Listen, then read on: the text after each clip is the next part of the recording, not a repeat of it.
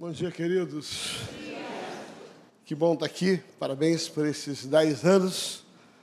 E parabéns, Aline, pelos 25 anos. Obrigado, amiga. Obrigado, amigo. Deus abençoe. Tome seu assento. Louva a Deus o privilégio de poder estar aqui nessa festa, né? Minha casa. A gente vai acompanhando, vai vendo o que Deus está fazendo. E fico muito feliz por tudo isso. Como disse é, no último culto, é, hoje eu tenho uma palavra para os filhos dessa casa. Né? Eu pensei e gostaria de ter trazido uma palavra para a igreja como um todo, envolvendo liderança, envolvendo. Mas Deus me deu uma palavra muito específica para os filhos, porque esse é um tempo onde os filhos precisam se manifestar. Eu creio que esse é um tempo onde nós precisamos encorajar os pais. Fala comigo, encorajar os pais, encorajar os pais. e habilitar os filhos. Tem aqueles que já estão, dar uma palavra de coragem, uma palavra de incentivo, mas ao mesmo tempo despertar e habilitar aqueles que são tão necessários para que essa obra continue. Eu acredito de todo o meu coração, não está escrito, mas eu acredito que Jesus veio com duas missões bem, bem, bem específicas: uma de salvar a humanidade, dar sua vida por isso, e a outra, formar um grupo de filhos ministeriais para dar continuidade à obra que ele começou. E ele fez isso, né? Ele foi para a cruz e ali ele, ele é, falou: Senhor, acabou, terminou, está consumado, está feito, né? Terminei minha tarefa. E parando para pensar nessas duas coisas, ele estava concluindo uma etapa, dando a sua vida. Tem, e ao mesmo tempo, ele olha para baixo e ele diz assim: Senhor, treinei, treinei 12 homens. Está ok que um traiu, um negou, Nove deram linha na pipa. E só tinha um ali do lado da mãe dele. Sabe por quê, querido? Porque não é o que a pessoa faz, é o que você sabe que depositou nelas. Sabe, a semente que você coloca, ela vai prosperar um dia. Jesus tinha certeza disso. Jesus não estava dando para o pai assim, Senhor, terminei porque eles estavam prontos. Terminei porque ficou a semente. E ali na frente essa semente ia se manifestar. Ali na frente, aquela semente, sabe? Ele disse isso para Pedro: fica tranquilo, cara, vai chegar a tua hora. Você não é o que você está fazendo, você é aquilo que eu coloquei dentro de você. Né? Não é porque Pedro negou que Jesus deixou de desacreditá-lo. Gosto muito daquela expressão quando Pedro nega Jesus, e a Bíblia diz que, e, e virando-se o Senhor, olhou para Pedro. Né? E um dia o Senhor falou comigo. Aquele olhar nada mais era do que assim, cara, acredito em você, fica tranquilo. Não era um olhar de condenação, ou aquele olhar de falar assim, te disse que você me negar? Não te disse? Não, não. É aquele olhar de amor que dizia assim, cara, eu sei que é só uma fase, é só um momento. Sabe, já já, o que está dentro de você vai se manifestar. Aí Atos capítulo 2 floresce. Pá! Né? Aquele Pedro que tinha se acovardado, ele não era aquilo. Ele só fez aquilo. Deixa eu dizer, você não é o que você fez, você é aquilo que Jesus colocou dentro de você. A semente que está dentro de você, ela vai florescer. Entendeu? Então, você está passando em um momento meio inquieto em relação a algumas coisas, descansa. Descansa. Já já isso vai brotar. Né? É só você permanecer firme, mantenha tua integridade, guarda teu coração e vai dar certo. Né? Vai dar certo. Como diz o Gustavo, papai está no controle. Tá? Fica tranquilo, vai dar tudo certo.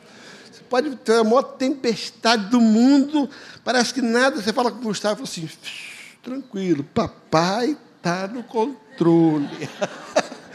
é desse jeito, vai dar tudo certo, né? Glória a Deus por isso. Amém? Abra sua Bíblia, por gentileza. Primeiro livro dos Reis.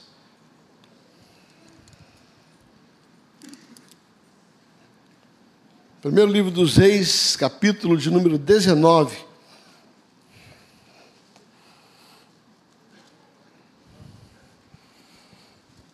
A partir do verso 15. 1 Reis, capítulo 19, verso 15, diz o seguinte: Disse-lhe o Senhor: Vai Volta ao teu caminho para o deserto de Damasco. E chegando lá, unge Azael, o rei da Síria, a Jeú, rei de Nice, ungirás sobre Israel. Também Eliseu, filho de Safate, de Abel Meolá, ungirás profeta em seu lugar. Quem escapar da espada de Azael, Jeú matará. Quem escapar da espada de Jeú, Eliseu matará. Também conservei em Israel sete mil, todos os joelhos que não se dobraram a Baal e toda boca que não beijou. Partiu, pois, Elias dali achou Eliseu, filho de Safate, que andava lavrando com doze juntas de bois adiante dele. Estava na duodécima. Elias passou por ele e lançou o seu manto sobre ele. Então deixou esses os bois, correu atrás de Elias e disse: Deixa-me beijar meu pai, a minha mãe, e então te seguirei. Elias respondeu: Vai, volta, preste atenção, pois já sabes. Eu vou repetir, pois já sabes o que eu te fiz, o que fiz contigo. Voltou Eliseu de seguir Elias, tomou as juntas de boi e molou com aparelhos de bois, cozeu as carnes, deu ao povo comeram, então dispôs-se a seguir Elias e o servia. Obrigado por essa palavra em nome de Jesus. Levanta a mão e diga assim: Eu recebo esta palavra como uma semente. E eu declaro que esta palavra, que esta semente não se perderá. Que esta semente encontrará uma terra preparada, adubada, para produzir segundo o propósito do Senhor. Aleluia! Glória a Deus. Amém. Sabe, queridos, eu tenho pensado muito a respeito desse texto, já tenho refletido por anos sobre esse texto, e tenho ouvido muitas mensagens, principalmente a respeito dessa questão de Elias não ter completado a sua tarefa, Elias ter, sabe, feito só a primeira parte daquilo que Deus pediu, Elias estava depressivo, e aí, sabe, não aguentou. Eu tenho visto muita gente falar assim: ah, cuidado, porque aquilo que Deus te manda fazer, se você não faz, vai pesar para o outro. Tá, eu quero trazer para você um, um, um, outro pensamento. Não é a única verdade, por favor, entenda, não é a única verdade. Mas eu acredito realmente naquilo que eu vou ministrar, e é uma palavra que Deus me deu para esta casa. Eu creio, queridos, que a profecia que Deus tem dado este ano para vocês, como ano de algo que está florescendo, ano do tempo novo, Deus vai precisar dos filhos. Presta atenção, Deus vai precisar dos filhos. Deus não vai só usar os pais, Deus vai precisar dos filhos. Eu creio que esse é um tempo de encorajar os pais, encorajar os pastores, encorajar os líderes, mas também ao mesmo tempo despertar, habilitar, sabe, incentivar, sabe, com que os filhos dessa casa também se manifestem. A Bíblia diz que os pais entesouram para os filhos. E quando os pais entesouram para os filhos, significa que de alguma maneira já existe agora algo para que em cima daquilo que os pais fizeram, os filhos possam dar continuidade. E eu creio que Deus está preparando uma geração, e essa geração é você. Essa geração é você, você que está aqui nos assistindo, você que está aqui, você que está ouvindo essa mensagem, faz parte desse ministério, daquilo que Deus tem feito. Gosto muito daquele texto ali, em 2 Reis, capítulo 6, quando o profeta Eliseu, é, é, ele está com um grupo de profetas dentro de uma escola profética, a Bíblia diz que um dos filhos dos profetas. Entenda, existem coisas que Deus vai revelar à liderança. Existem coisas que Deus vai revelar aos pais. Existem coisas que Deus vai revelar aos profetas. Tá? Mas a Bíblia também fala que um dos profetas disse a Eliseu: eu creio que também existem coisas que Deus vai revelar aos filhos, para que os filhos possam cooperar com aquilo que o pai tem para carregar. Entenda que não foi somente o que Deus revelou para Eliseu, mas é aquilo que Deus revela para um filho da casa, para que ele possa ajudar Eliseu a cumprir sua tarefa. Diz: um dos filhos de Israel, um dos filhos dos profetas, disse para Eliseu: O lugar em que estamos contigo é estreito demais. Existe um, um, fator físico, talvez um lugar físico, mas mais do que o um fator físico, existe um fator espiritual. Está na hora de expandir, está na hora de ir para frente. Eliseu, vamos, tem mais para a gente. O que a gente fez até aqui é pouco, o que a gente fez até aqui é bom, mas tem mais para expandir. Eu tenho uma coisa para dizer para essa casa, sabe? O que Deus fez é bom, mas tem mais. Tem mais, ouça, o lugar em que vocês estão, mais do que esse lugar físico, o lugar espiritual Sabe, o legado desta casa tem mais para essa casa. Tem mais para a vida de vocês. O lugar em que vocês estão está estreito demais. Está estreito demais. Sabe, tem algo que Deus quer fazer além desta questão física que vai vir pela frente. É só uma questão de tempo. Sabe, não se trata do ambiente físico, se trata da proposta espiritual para essa casa. Tá? Diga assim: o lugar em que nós estamos hoje é estreito demais. Diga assim, é estreito demais. Sabe? Agora, como é que se amplia isso? O texto diz que o menino fala assim: Vamos até o Jordão, cada um de nós. Aponta para você e diz assim: Para ampliar, eu faço parte. Cada um de nós. Ele diz: Cada um de nós, vamos cortar um pedaço de madeira e vamos adiante. Vamos adiante. Vamos edificar, vamos ampliar. Você faz parte daquilo que Deus quer fazer através da academia da fé. Cada um de nós, cada um de nós. Sabe, vamos até o Jordão, cortar lenha, para poder ampliar esse negócio. Cada um tem uma participação nesse negócio. Você faz parte disso aqui, sabe? E tem uma ferramenta para você colocar. Falei no primeiro culto, vou repetir, sabe? É, meu pai um dia comprou um, um sítio em Piraí. E tudo que tinha no sítio era um galinheiro e uma meia água. E tinha um morrinho atrás da casa, assim, ó. Tinha um morrinho atrás da casa. Aquele morrinho tive muita raiva dele por muito tempo. Porque a gente passava a semana inteira trabalhando, se matando, a gente ia para o sítio. Chegava no sítio, meu pai pegava uma enxada e botava na mão de cada filho. Lembra, mãe? O que, que, ele fazia? Ele pegava o morro, no morrinho assim, ó, era bem íngreme o morro. Tinha nada, tinha nada, terra seca. Ele pegava um, um pedacinho assim, marcava, dizia assim, Gilberto, isso aqui é o teu eito. E dava uma enxadinha na mão dele. Marcava um outro trecho assim, ó, mais ou menos do meu tamanho, pegava uma enxadinha e falava, Diabo, isso aqui é o teu eito. Aí marcava um pedaço, falava para a Márcia, Márcia, aqui é o teu eito. E marcava o outro, dava para a Cristina. O que, que o papai estava tentando fazer? Cada um tinha um trechozinho para capinar. e a gente sabia que ir para o sítio era pegar uma enxadinha. o nosso descanso ia ser na enxada. papai decidiu plantar é, é, laranja e tangerina naquele morro. Mas, querido, você tem que primeiro cuidar da terra, arar a terra, sabe? Tirar os tocos da terra. E a nossa tarefa era chegar lá em cima, cara, chegar lá, sabe? E cada um pegava sua enxadinha ali, pá, pá, pá, cavava lá. Era horrível aquele trem. Mas depois de um tempo, quando floresceu as laranjeiras e as tangerinas, era uma delícia pegar aquela pocã. Porque quer dizer uma coisa para você, querido, ouça, você nunca vai chupar uma pocã doce se você primeiro não pegar o teu eixo, a tua enxadinha e limpar o terreno.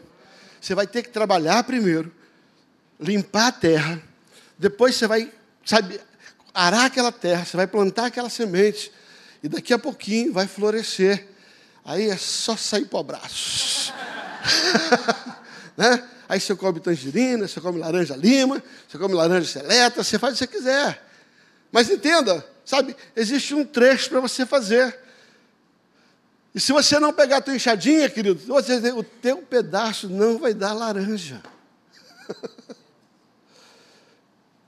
Há um tempo de limpar a terra. É isso que ele está dizendo. Sabe, cada um de nós, deixa eu dizer para você, ó, Deus hoje está dando uma enxadinha para você.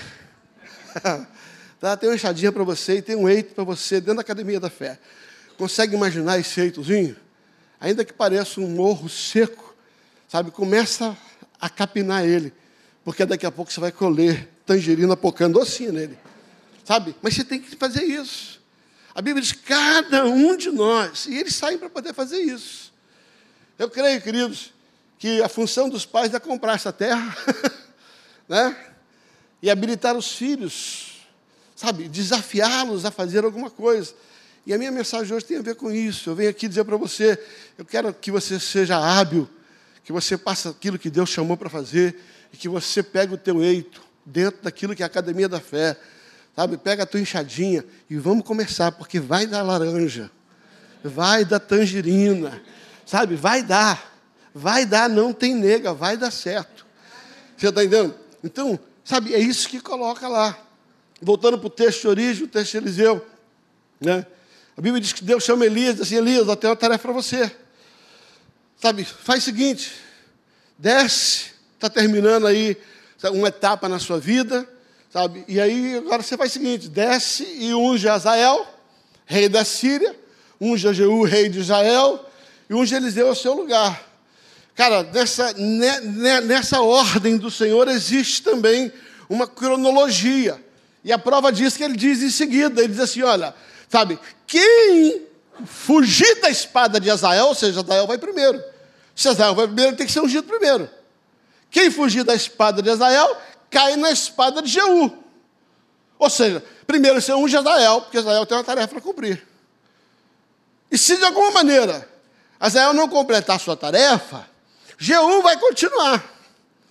E ele diz assim: se alguém fugir da espada de Jeú, fica tranquilo que da espada de Eliseu também vai passar. Agora presta atenção. Diga assim: Azael, Jeú, é, é, é, Jeú, Eliseu. Mas ele diz assim: mas ainda tem sete mil. ele está dizendo assim: deixa eu contar um segredo. Sabe, ainda que Azael faça a sua parte, Jeú faça a parte dele, Eliseu faz a parte, tem sete mil. tem sete mil. Por que, que ele coloca o texto exatamente nesse momento? Sabe que ele está dizendo o seguinte: essa tarefa não vai acabar tem lugar para você. Se você não é Azael, se você não é Jeú, se você não é Eliseu, você faz parte de sete mil que não se dobraram a Baal. Você faz parte de sete mil que tem se guardado. Eu tenho uma notícia para te dar: está chegando a tua hora, vai chover na tua horta. Fica tranquilo, vai chegar lá. Sabe? Então tem uma ordem. Aí, Elias desce do morro, e em vez de ungir Azael, em vez de ungir Jeú, ele já unge Eliseu. E até me feito a pergunta: por que, que ele ungiu Eliseu? Se tinha uma pseudo-ordem de orientação. Sabe por quê, queridos? Porque o pai, ele habilita os filhos. O que, que ele faz? Ele diz assim: eu tenho uma tarefa para fazer, mas eu posso fazer sozinho ou eu posso trazer alguém para me ajudar a fazer aquilo que Deus me mandou fazer. Se ele tivesse feito as três tarefas, ele não precisava da ajuda de Eliseu. Ele falou assim: para que eu vou trabalhar sozinho? Se eu posso habilitar Eliseu para me ajudar a ungir Azael e para me ajudar a ungir Jeú. O líder sábio, ele em vez de fazer tudo, ele vai colocar alguém ao lado dele para ele poder ajudar a fazer a tarefa. Porque se você ajuda o seu líder a fazer a tarefa, você se torna um herdeiro natural daquilo que ele carrega. Ouça, presta atenção. Se você habilita pessoas para te ajudar no teu encargo profético, você se torna um sucessor natural daquilo que ele carrega. Você vai ser a continuidade daquilo que Deus deu para Elias. Então ele prefere ungir um filho que quando ele partir vai dar continuidade. É esse é o texto. Em seu lugar não significa para fazer o que você não quer, mas para ajudar a fazer aquilo que eu te mandei. É isso que diz. Então, como tarefa, eu creio que esses, esses dez anos foram anos extraordinários. Deus levantou muita gente, Deus levantou pastores, Deus levantou muita gente que foi semeando, semeando nesse tempo. Agora tem uma coisa para dizer: você faz parte dos sete mil que estão levantados nessa hora para ajudar a colher. Para ajudar a colher. Porque florescendo um deserto muito grande. Jesus olha assim: os campos estão brancos para a ceifa. a seara é grande, mas aonde estão os cearenses?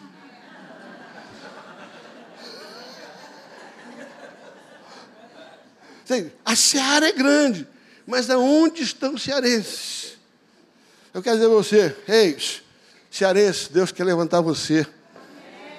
Entende? Você faz parte da geração de cearenses que Deus está levantando nesse tempo. Sabe? Para poder fazer colher isso. De todo o coração, eu entendo claramente que Elias não negou fogo, não foi disciplinado e nem foi condenado por Deus. Porque se ele tivesse sido censurado, ele não teria tido a ascensão gloriosa que Deus o deu. Somente duas pessoas tiveram seu arrebatamento visto olhos, a olhos nus. Um deles foi Jesus. Atos vai falar sobre isso. O segundo foi Elias. E se Jesus subiu assim, ó, levitando, Elias foi de carona na carruagem de fogo. Sério, sério. Agora tem mais uma coisa, presta atenção. Eu tenho certeza que ele não foi censurado. Eu tenho certeza que ele não, não foi condenado por não ter ungido. Porque todo mundo sabia que ele ia ser recolhido. Todo mundo. Você vai ver depois da segunda parte da mensagem, que quando ele está passando por Gilgal, o pessoal diz assim: Ei, o teu senhor vai ser levado. Ele diz assim: Fique quieto, cala a boca, eu já sei. Ele passa por Betel, a turma diz: Ele vai ser levado. Eu sei. então Elias não foi censurado, Elias foi sábio, porque ele treinou alguém para ajudar a cumprir a tarefa dele. Ouça bem, Deus precisa levantar pessoas para completar a tarefa que essa casa tem. E essa pessoa é você. Levanta a mão e diga assim: é nós. é nós. Sabe, esse é um tempo onde Deus está levantando uma geração que quer botar a mão no arado. Sabe, que não vai olhar para trás. E que vai pagar o preço junto. Sabe? Essa história de preço, querido, não é nada pesado. Sabe? Jesus levou todo o peso lá. Eu gosto de pensar que existe uma diferença entre peso e encargo. Sabe, peso é aquilo que você faz sofrido. Encargo não é peso, encargo é responsabilidades. Quando Deus coloca um encargo para fazer algo, sabe, aquilo nunca vai ser pesado demais. Nunca vai ser pesado demais. Porque esse peso Jesus já levou na cruz pela gente. Sabe?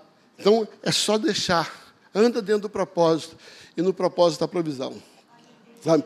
Eu creio que foi isso que Deus fez com a vida, sabe, de Elias, foi isso que Deus colocou para que Elias pudesse fazer, levantar Eliseu, para que Eliseu pudesse dar continuidade à obra. Entretanto, sabe, não adianta Deus escolher alguém se alguém não quer dar a resposta, sabe, dizendo estou à disposição. Ouça, eis-me aqui é mais do que palavras, é mais do que uma expressão, é mais do que um jargão. Sabe, eis-me aqui significa palavras comprometidas com atitudes. Tá? Ah, Deus, estou aqui, eis-me aqui, eis-me aqui. Quero ensinar para você hoje que o eis-me aqui, ele tem que ser acompanhado de uma resposta, de algumas decisões, de algumas atitudes. Deus quer te usar, Deus já te achou, Deus está te chamando. Agora, você precisa dar a resposta que Deus quer para você estar no lugar onde Ele quer te colocar. E essa resposta tem a ver com alguns comportamentos, algumas decisões. Algumas decisões. Eu quero falar sobre é, é, cinco decisões que Eliseu teve que tomar para que ele pudesse cumprir o encargo profético sobre a vida dele. Para que ele pudesse fazer parte daquela grande ação de Deus daquele tempo junto ao profeta Elias. Encargos que estão resposta a eis-me aqui. Encargo número um: Deus escolhe pessoas, mas Deus escolhe pessoas que têm expectativa. Fala comigo, expectativa. Levanta o dedo e diga assim: Deus não cria expectativa, Deus supre expectativas. Ah, estou esperando Deus, estou esperando Deus. Não, não, presta atenção. Deus opera em nós o querer e o efetuar. Tá? Mas a nossa alma, muitas vezes, egoisticamente, não entende o incentivo de Deus. Não entende o incentivo de Deus. Sabe? você tem que ter expectativa. Há no coração de Deus um desejo, mas ele precisa encontrar um coração disposto a dar uma resposta. Tem expectativa. Sabe o que eu estou tentando colocar? Gustavo, você vai ser meu ajudante hoje. Vem cá. Meu ajudante do primeiro culto era o Rafa, meu segundo culto vai ser o Gustavo. Tá? Tá aqui, ó. Eu sou Elias, aqui está Eliseu. A Bíblia diz que está Eliseu arando a terra. Está puxando juntas de boi. Né? Está lá ele arando a terra. A Bíblia diz que Elias.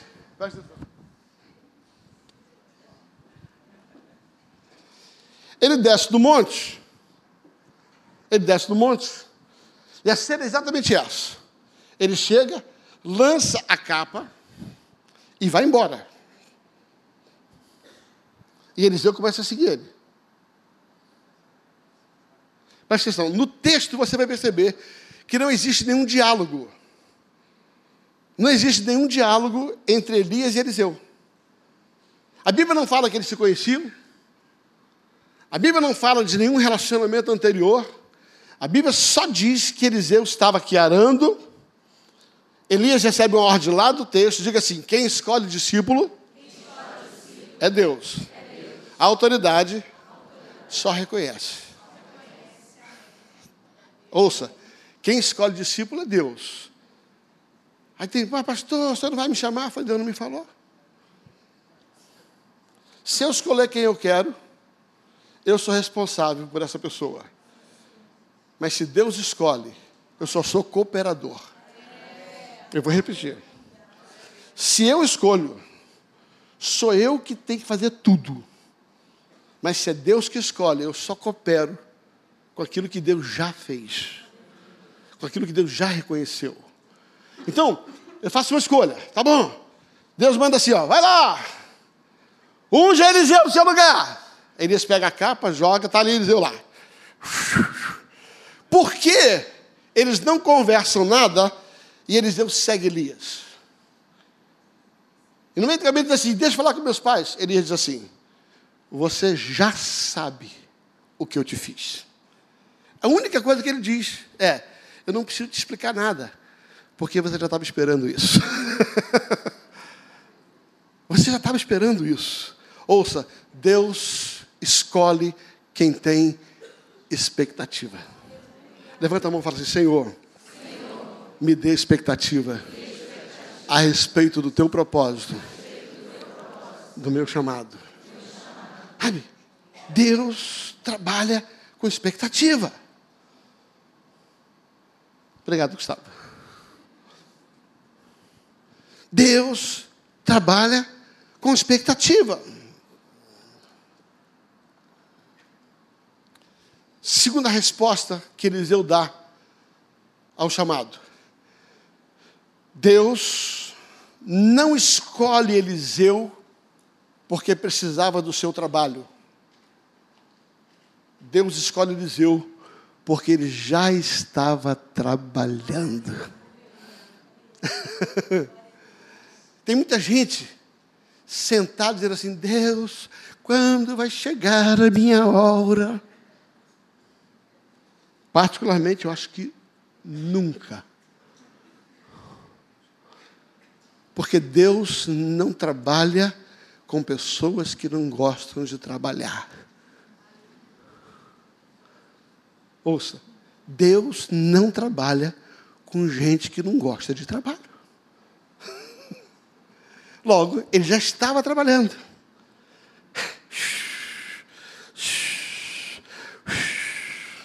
Eu amo isso. Ele estava se envolvendo, se envolvendo, se envolvendo, se envolvendo. Aí Deus falou assim: Cara, esse cara realmente ama trabalhar para mim. Então agora chegou a hora dele. Deus vai escolher os Eliseus desta casa. Porque já estão fazendo alguma coisa. porque já estão fazendo alguma coisa. Sabe, não importa se aquilo que você está fazendo aparentemente parece que não é tão nobre assim. Não é tão importante assim. Um dia Deus me deu uma lição, uns anos atrás, Não sei se já contei isso aqui no passado, mas eu aprendi uma grande lição sobre a importância do corpo. Uma grande lição. A Bíblia diz que todos os membros do corpo são importantes. A boca não pode dizer eu não preciso, os olhos não podem dizer eu não preciso. E, ao mesmo tempo, ninguém pode dizer eu não sirvo para nada. Tem duas verdades naquele texto de Coríntios. Primeiro, sabe, você é importante e se você não tiver, vai fazer falta. Segundo, nunca diga eu não presto. Eu não sirvo para nada. Essas duas verdades estão no texto. E a gente sabe pregar sobre isso, mas Deus me deu uma experiência para nunca mais esquecer. Há uns anos atrás, é, minha filha está nos Estados Unidos, minha filha é caçula, e, e eu fui, fiz uma programação, era aniversário dela, tinha um tempo que eu não havia. Então, eu comprei uma passagem para visitá-la lá. Nós estávamos inaugurando uma igreja, ela está no Kansas, nós íamos inaugurar uma igreja em Dallas, e eu fui convidado para fazer uma conferência em Boston. Então, aproveitei uma viagem para os Estados Unidos para fazer três coisas visitar minha filha, aniversário dela, participar de um curso no Kansas, inaugurar uma igreja e depois participar de uma conferência. Passagem comprada, eu, a pastora Mina, tudo certinho. Três dias antes eu estou andando na rua e eu virei o pé numa calçada, literalmente eu virei o pé numa calçada. E quando eu virei o pé na calçada, eu quebrei o dedo mindim do pé esquerdo. Fala comigo, dedo mindim do pé esquerdo começou a inchar como um bom homem. Estou nem aí, né? Aí, a minha esposa, tem que ir no médico. Ah, que isso, larga bom. Aí começou a inchar demais, ela me agarrou e me levou para o médico. Deixa eu dar uma sugestão, quando sua esposa mandar para o médico, vai, porque se ela for junto vai complicar.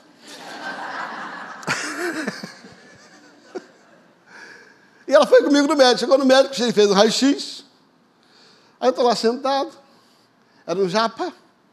Ele todo detalhista. Falou assim: você quebrou o dedo do menino do pé esquerdo. E o Kiko? Né? A gente vai selar. Eu falei, tá bom, pode fazer o que você quiser aqui, eu, comigo aqui, né? Já, já vou arrancar esse trem e vou vazar. Né?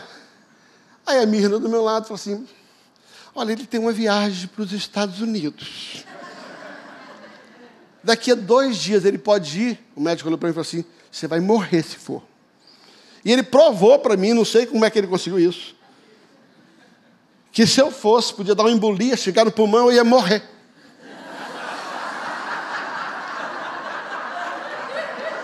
Você sabia que se você quebrar o dedo mindinho, você é capaz de morrer? Eu não sei como é que ele conseguiu convencer, principalmente a minha esposa, de que eu não podia viajar. Resumo da história. Por causa do dedo mindinho do pé esquerdo, eu não fui no aniversário da minha filha, eu não fiz um curso no Kansas, eu não inaugurei a nossa primeira igreja fora do país, eu não fui a uma conferência. E quando eu estava reclamando, zoado com Deus, Deus falou assim: é só para você aprender que o dedo mindinho é tão importante quanto o microfone. Ei, se você acha que você é um dedo mindinho, você faz falta. Você faz falta. Você é importante. Sabe, cada um de vocês é importante dentro daquilo que Deus quer construir nesse lugar. Sabe, Deus colocou aqui. E se Deus colocou aqui, produza. Sabe, produza. Sabe, eu tinha uma pessoa lá na igreja. Ela era assim, pastor, agora vestir a camisa. Comigo mesmo, vestir a camisa. Aí daqui a pouco ia embora. Não, não, agora eu voltei, agora eu vou vestir a camisa. Na terceira vez eu falei assim: tá bom, querido, posso pedir alguma coisa? Dá uma suadinha também. Não adianta você quer vestir a camisa, você não quer suar ela, cara.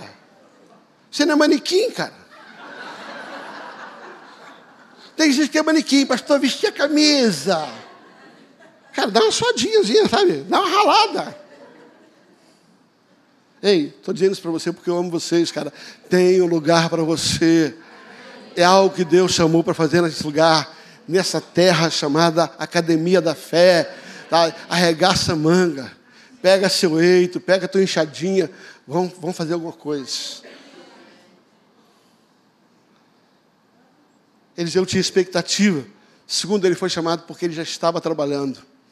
Terceiro, tá? Eliseu foi chamado porque ele aprendeu o que é honrar. Ele, quando está seguindo Elias, ele para e fala assim: Cara, deixa eu manifestar a honra aos meus pais. Tem gente acima de mim. Eu não posso simplesmente me aventurar para fazer alguma coisa, sabe, sem buscar a honra daquilo que eu estou fazendo. Deixe-me contar mais um testemunho. Estava numa faculdade de, de economia na PUC. Eu senti claramente Deus me impulsionando para posteriormente essa faculdade fazer um seminário. E meu pai ainda não era cristão, não era, ele era só um simpatizante, mas ele sempre nos apoiou em relação a estar na igreja. Eu me lembro que eu falei, pai, eu quero, eu quero ir para o seminário. ele tinha uma expectativa, todo pai tem uma expectativa do filho estar dentro da profissão. Eu falei, pai, eu queria ir para o seminário, queria me preparar para servir a Deus. Meu pai olhou para mim e falou assim, filho, se é isso que você entende, eu te abençoo. Sabe, queridos, meu pai não era, meu pai não era evangélico, meu pai não era filiado a uma igreja. Mas meu pai era mais temente a Deus do que muita gente que frequenta igreja. Eu não podia desonrar o meu pai. Entende? Deus está com você. Aprenda a honrar as autoridades. Não sai fazendo coisas. Eu gosto daquela passagem. Eu gosto da passagem de Primeira Reis, de Segunda Reis, quando aquele menino falou assim: Vamos até o Jordão, cada um de nós. Foi lá pedir bênção, pai. Foi lá pedir bênção à autoridade. Eliseu falou assim: tá bom, eu te abençoo, pode ir. Ouça, queridos, aprenda a honrar as autoridades. Faça as coisas debaixo da bênção da autoridade. Mas Eliseu não só honrou a autoridade, como ele aprendeu a honrar todas as pessoas. Existia no coração de Eliseu um senso de honra. O que, é que foi que fez? A Bíblia diz que em seguida ele pegou os bois e ele serviu as pessoas. Ele honrou as pessoas. Ali era um símbolo profético de que o chamado de Deus na vida de um profeta é para servir gente e não para ser servido. Ah! Eu vou repetir. O chamado de Deus para a sua vida é para servir o corpo e não para ser servido do corpo. Quando ele pega aquilo que era dele, e ele faz, e ele pega aquilo, e ele serve a todo mundo, ele está dizendo assim: eu preciso, com aquilo que Deus me deu, servir ao povo de Deus. Deus vai te ungir para servir a casa dele e ao povo dele. Ministério não é para ser servido, ministério é para servir. Um dia, desentendidamente, uns discípulos falaram, Senhor, e aí? Dá para sentar à direita, sentar à esquerda? Aí a mamãe foi lá, por isso, Deus falou, presta atenção. Se você quiser ser grande, sirva. Sabe? Você existe, quando você vier no ministério, vem com o coração certo. Sabe? Tipo, o ex-me aqui significa que estou aqui para fazer o que o Senhor quer e não o que eu quero. Eu estou aqui para servir aquilo que a autoridade determinar e não o que eu desejo fazer. Sabe? Quarta coisa, tá? Diga assim, primeira coisa, tinha expectativa. Segunda coisa, já estava trabalhando. Terceira coisa, honrou as autoridades. Quarta coisa, essa eu gosto. Ele carregava uma unção de desapego. Entende? Eu acho que ele foi o fundador da OLX, desapega. Foi ele que começou a história, desapega, desapega. Sabe, quando Deus te chama, Ele sempre vai mandar você deixar alguma coisa. Ele chama, Ele chama os seus discípulos e Ele diz assim: deixa as redes. Pastor Anderson, ouça o que eu vou dizer. Bem, ouça bem o que eu vou dizer. Deus não chama as pessoas enquanto elas estão com as redes vazias. Deus não chamou Pedro porque as redes dele estavam vazias. Deus primeiro encheu a rede dele.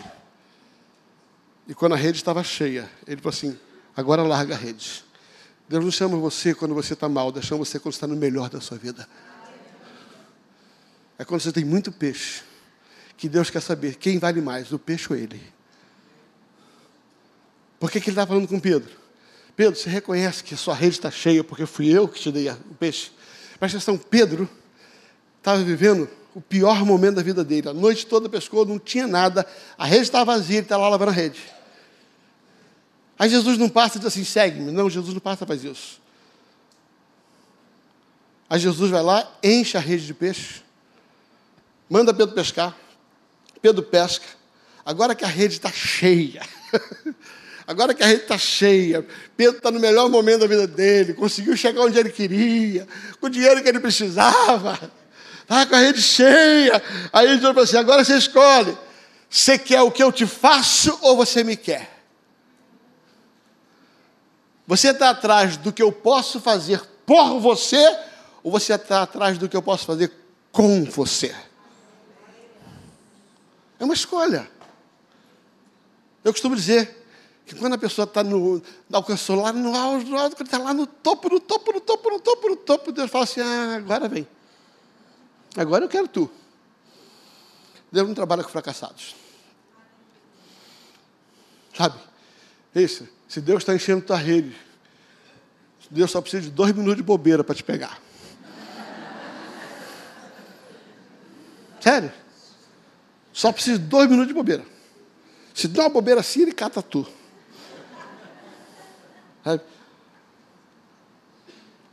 Porque servir a Deus, querido, é aprender a deixar coisas. É aprender a deixar coisas. Sabe? Agora, sabe o que eu amo em Deus? É que por mais que você deixe, e aparentemente você perca, é exatamente quando você ganha. Pedro podia ter todo o dinheiro do mundo e nunca ser tão feliz quanto Atos capítulo 2.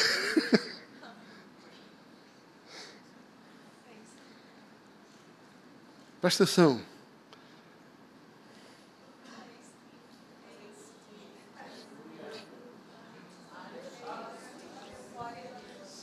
Cara, nada. Nada vale mais a pena, nada. Nada vale mais a pena do que a recompensa de ter deixado tudo por causa dele. Hebreus capítulo 11. A Bíblia diz que Moisés, achando grandes, decidiu sofrer o opróbrio do Evangelho, do que por um tempo desfrutar de tudo que a terra podia produzir para ele. Porque ele tinha em vista a recompensa.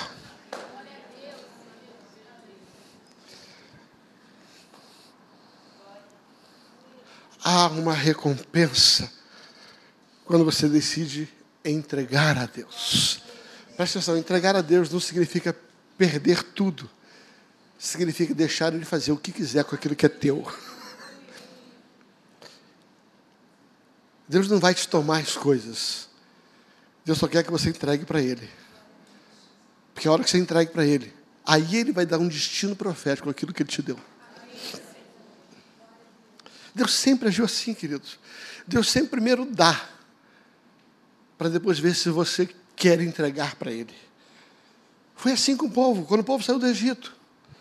Quando o povo saiu do Egito, antes da décima praga, Deus falou assim: peça tudo que vocês quiserem. Ouro, prata, pode pedir tudo, pode pedir tudo. E aquele povo que era escravo não tinha nada. Aquele povo pediu, pediu. E a Bíblia diz que Deus deu, Deus deu graça e os egípcios deram tudo para eles, tudo. Eles saíram de lá com ouro, com prataria, com espada, com capa. Eles saíram com toda a riqueza do Egito. Tudo que as pessoas pediram, Deus convenceu o coração das pessoas e, e, e, o povo de Deus saiu de lá rico, milionário, cheio de grana.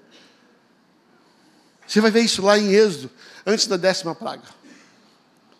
Êxodo capítulo 25.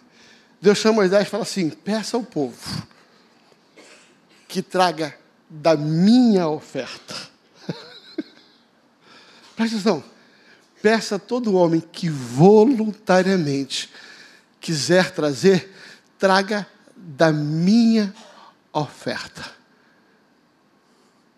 Uma porção para construir o tabernáculo. Ouça, primeiro Deus dá. Depois Deus testa. O que você vai fazer com aquilo que Ele te deu? Tudo que você conseguiu não foi você, foi Deus. E o quanto antes você entregar para Ele, Deus não vai te tomar as coisas. Deus só quer que você dê para Ele.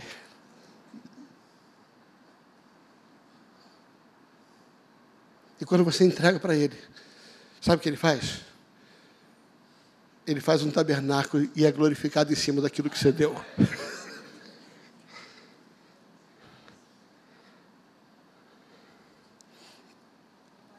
Eliseu precisou pegar os bois, pastora Deise. Eu estava falando no primeiro culto. Existe uma corrente que diz que quem tinha um boi era bem de vida, era classe média. Quem tinha três bois, quem tinha três juntas de bois, quem tinha uma junta de boi era classe média. Quem tinha três juntas de bois, sabe, era um homem rico. Quem tinha cinco juntas era milionário. Eliseu tinha dez, doze juntas, doze juntas. Então pensa num cara bem de vida. Mas a Bíblia diz que quando ele recebeu a capa, as doze juntas não tinham mais valor. Ele deixou tudo e seguiu no seu propósito. Ouça bem, entregue. Entregue. Desapegue. Quarto lugar, quinto lugar. Tá? Você foi escolhido para servir. Você foi escolhido para servir. A Bíblia diz que ele deixou tudo e servia a Eliseu. Gustavo, de novo aqui, vem cá, por favor. Deixa eu explicar para você. O que, que era servir? O que, que era servir? Ouça. Tá? Ele está ali, com as doze juntas, arando das doze juntas, deixa as doze juntas e começa a seguir Elias. Está seguindo, está seguindo Elias. Aí Elias fala assim: fica aí. Fica aí porque eu estou indo. Eles estão num lugar chamado Gilgal. Tem? Fica aí. Ele assim: não. Agora que a benção chegou, agora que eu não vou largar. Ele falou assim: não, não, sabe, servia. E ele faz isso por quatro vezes. Na última vez, Elias fala assim: O que, que você quer? Ele falou assim: Eu quero o dobro do que você tem. Eu quero a capa que você carrega. Ele diz assim: Se você me vir subir, você recebe o dobro que eu tenho. Como é, diga assim: Se você, se você me vir subir, recebe o dobro. Isso não era só uma função literal não era só uma ação literal de enxergar ele ia subir. Mais que isso, presta minha capa aqui, por favor. Ele estava dizendo assim, sabe, se você me servir até eu cumprir o meu propósito, se você for palco para que eu suba ao ponto de alcançar o meu propósito, você recebe o dobro do que eu tenho. Ele está dizendo assim: Elias servia. Então ele está dizendo assim: se você me ajudar a subir, se você torcer para eu subir, se você for cooperador para eu chegar nesse lugar que eu preciso estar, o quanto mais você cooperar comigo, mais você vai ter do que eu tenho. É como se ele tivesse assim, abaixo, fica, fica como se fosse quatro, de quatro assim. É sério. É, é, é, é, como, é como se ele dissesse assim, presta atenção. Seja palco para eu subir. Se você for um degrau para eu chegar aonde eu tenho que chegar, se você cooperar para que eu suba, a minha capa cai sobre você.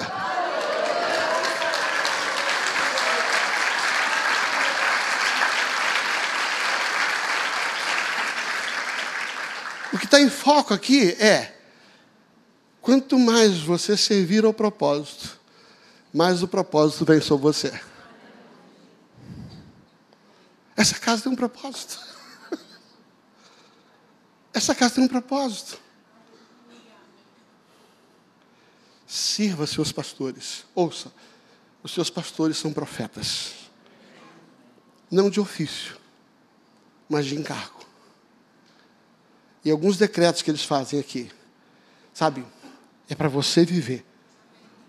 Quanto mais você acreditar neles e servir a esta casa na sua missão, mais a capa cai sobre a sua vida.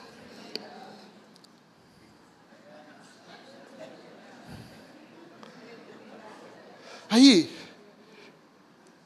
fica aqui. Ele servia, e agora ele precisava passar por um processo, a última etapa. É o processo para receber a capa. E ele está junto. Ele chega em Gilgal. Gilgal na Bíblia representa o lugar onde Josué teve que circuncidar, cortar a carne. Diga assim: Gilgal, Gilgal. é o primeiro lugar, é o primeiro, lugar. O primeiro degrau do ministério. Você tem que tratar sua carnalidade. É onde você vai ter que cortar algumas coisas. Cortar amizades, cortar manias, cortar pecado, cortar internets, cortar carne, tem que cortar, tem que cortar. Deus não vai te usar no ministério se você vem com essa carga velha aí, cheia de encrenca, sabe? Esses vícios do passado. Primeiro lugar que você vai passar nessa escola para receber é a carne, tem que cortar ela. Tem. Aí ele recebe aqui o julgal e diz assim: pode ficar aí. Ele falou: não, rapaz, eu só estou no primeiro degrau. Aí ele caminha um pouquinho mais. Eliseu está atrás dele. A Bíblia diz que eles têm que passar por Betel. Gênesis 28 fala que Betel é o lugar onde é, Jacó ele descobriu quem era Deus, descobriu quem ele era e descobriu qual era o seu propósito. Fala comigo assim: é, Betel, Betel é o lugar, é o lugar onde nós conhecemos melhor a Deus. Conhecemos melhor a, Deus conhecemos melhor a nós mesmos. A nós mesmos e conhecemos o propósito. Foi isso que Jacó fez. Ele conheceu Deus, ele se conheceu, teve que reconhecer a ele e teve que reconhecer o seu chamado. Aí ele diz: agora que você já sabe quem sou eu, quem é Deus, agora você sabe quem você é, agora você sabe qual é o seu propósito, pode ficar aí. Aí ele anda um pouquinho mais. Ele vai para a terceira escola. A terceira escola chama-se Jericó. Em Jericó, você sabe muito bem, é o lugar onde tem as muralhas. Fala assim, muralhas. Agora você já deixou sua carnalidade, você já conhece o teu propósito, só que agora você vai ter que derrubar algumas muralhas que você construiu.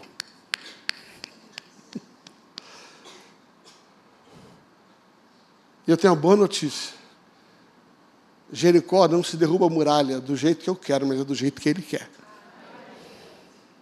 É ele que diz como a muralha vai cair. É quando Deus trabalha a sua mente. É quando Deus trabalha as suas fortalezas da mente. Sabe? Nessa hora Deus te, Ele não te constrói, Ele te destrói. Para construir em cima da plataforma certa. É quando você vai ter que entender. Sabe? E as fortalezas da sua mente precisam cair. Querido, estava conversando com o pastor Anderson ali em cima.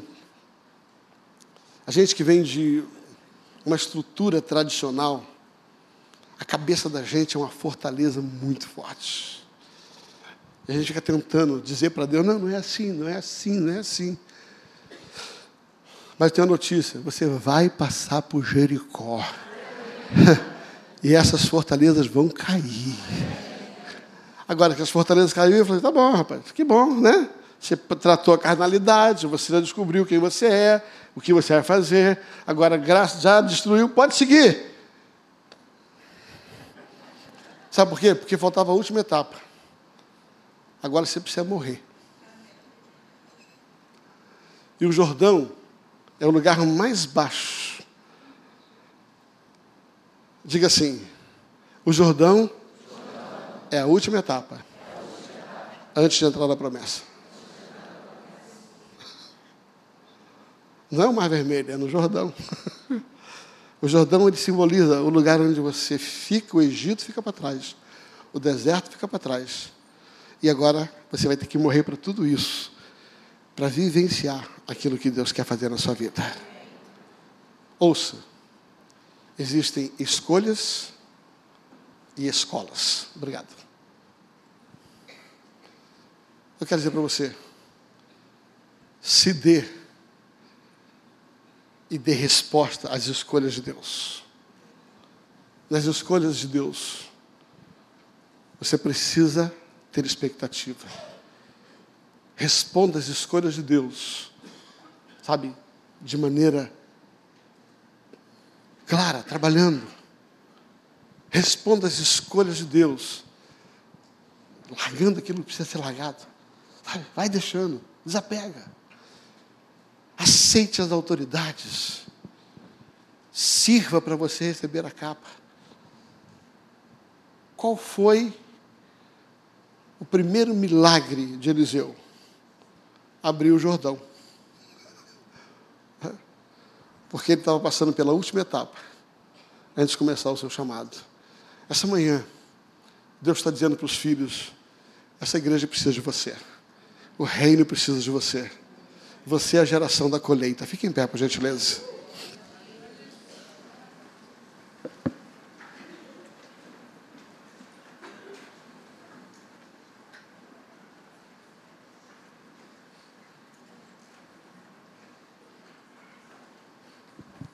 Você recebeu essa palavra?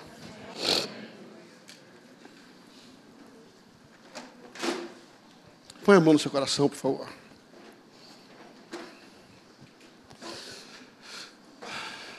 Agora eu quero que você, no teu espírito, faça uma oração a Deus. Eu vou orar, mas eu quero que você ore por você. eu quero fazer uma sugestão. Faça essa oração na primeira pessoa, citando o seu nome. Diga assim, diga no teu espírito, não precisa falar com a voz alta, não. Deus, aqui está o Djalma. O Djalma quer te servir, o Djalma quer fazer parte Vai citando seu nome, vai orando por você. Vai orando por você. Vai colocando a sua vida diante do Senhor.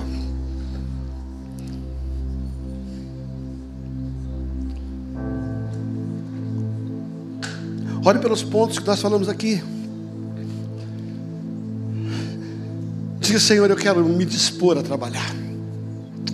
Senhor, o Djalma quer verdadeiramente estar com expectativa.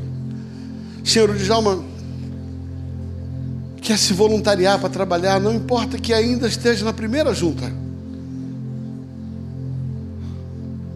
que esteja na quarta junta, enquanto não chegar na décima segunda junta, ainda tem tempo, ainda há tempo, ainda há tempo.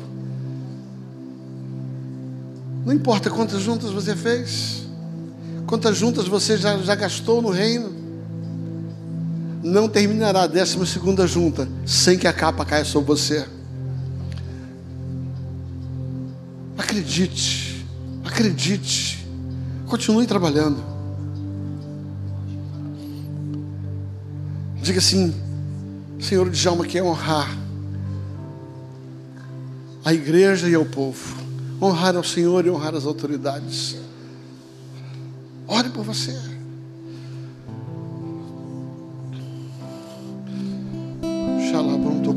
Lebasu que é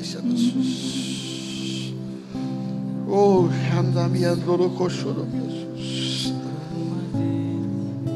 Comece a entregar coisas. Se desapegue. Diga, Senhor, o que eu tenho é do Senhor. Foi o Senhor que me deu. Foi o Senhor que me deu. Está aqui. Eu entrego tudo para o Senhor. Foi o Senhor que me botou no lugar que o Senhor me botou. Foi o Senhor que me deu o carro que eu tenho. Foi o Senhor que me deu as juntas que eu tenho.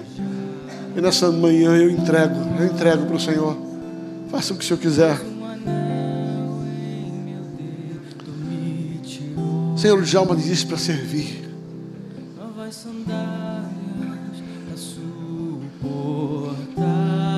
E o Djalma quer passar pelos processos, pelas escolas. Eu passarei por Gilgal. Eu passarei por Betel. Eu passarei por Jericó. E eu passarei pelo Jordão. Senhor, nesta manhã, eu declaro que aqui está a geração da colheita da Academia da Fé. Aquilo que foi profetizado sobre esta casa está florescendo abundantemente. Eu declaro que aqui estão aqueles que vão ajudar nessa colheita para estabelecer o propósito profético dado do Senhor. Eu libero a bênção do Senhor sobre a sua vida. Eu libero a bênção do Senhor sobre o seu chamado. Eu declaro que você é o Eliseu desses dias. E que Deus te trouxe a esse lugar. Para que você viva o teu propósito profético na sua plenitude. Em nome de Jesus. Amém. Aleluia. Glória a Deus.